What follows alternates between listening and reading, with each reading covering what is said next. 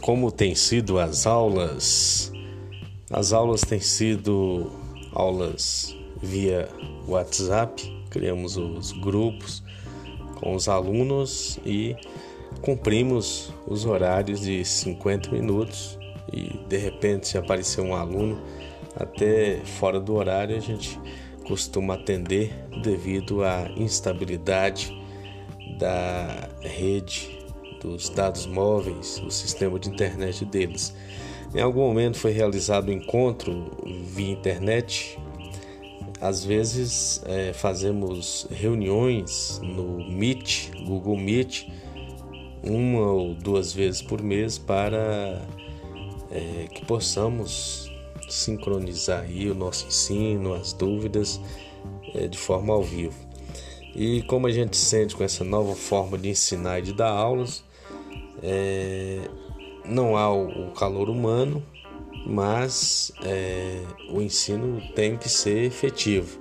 Então nós temos os PETs, esses PETs são uma forma desse aluno garantir a presença e de a gente manter contato com eles também é, ensinar de forma remota. E algum tipo de mudança, a gente vê o desinteresse, a evasão então a gente tem que manter um diálogo sempre com esses alunos, um diálogo no privado, né? ligar, ver como estão as coisas, porque senão eles acabam desistindo. E o desempenho dos alunos, eles têm feito o material, o PET, mas é, ainda falta um pouco de entusiasmo. E nem todos têm acesso a facilidade, a questão da internet, os dados móveis, é, há lugares que não tem internet o tempo todo, há oscilações, é, eles têm dificuldade, às vezes só tem um aparelho e há mais de um aluno em casa, os horários chocam, há sempre são vários problemas que existem.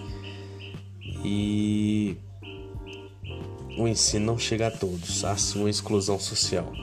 Apesar das, das adversidades decorrentes dessa pandemia, é, houve um, um apressamento em relação ao uso de tecnologia, a questão do Google Formulários, Google Meet, que são é, ferramentas da Google for Education porém nem todos os alunos têm essa capacidade. Mas houve sim muita capacitação, capacitações aí é, do Bradesco, da Telefonia Vivo, da Marge Education, da, do NTE, das superintendências e estudo, aprender uma melhor gestão no WhatsApp, utilizar a tecnologia e Há pontos positivos sim.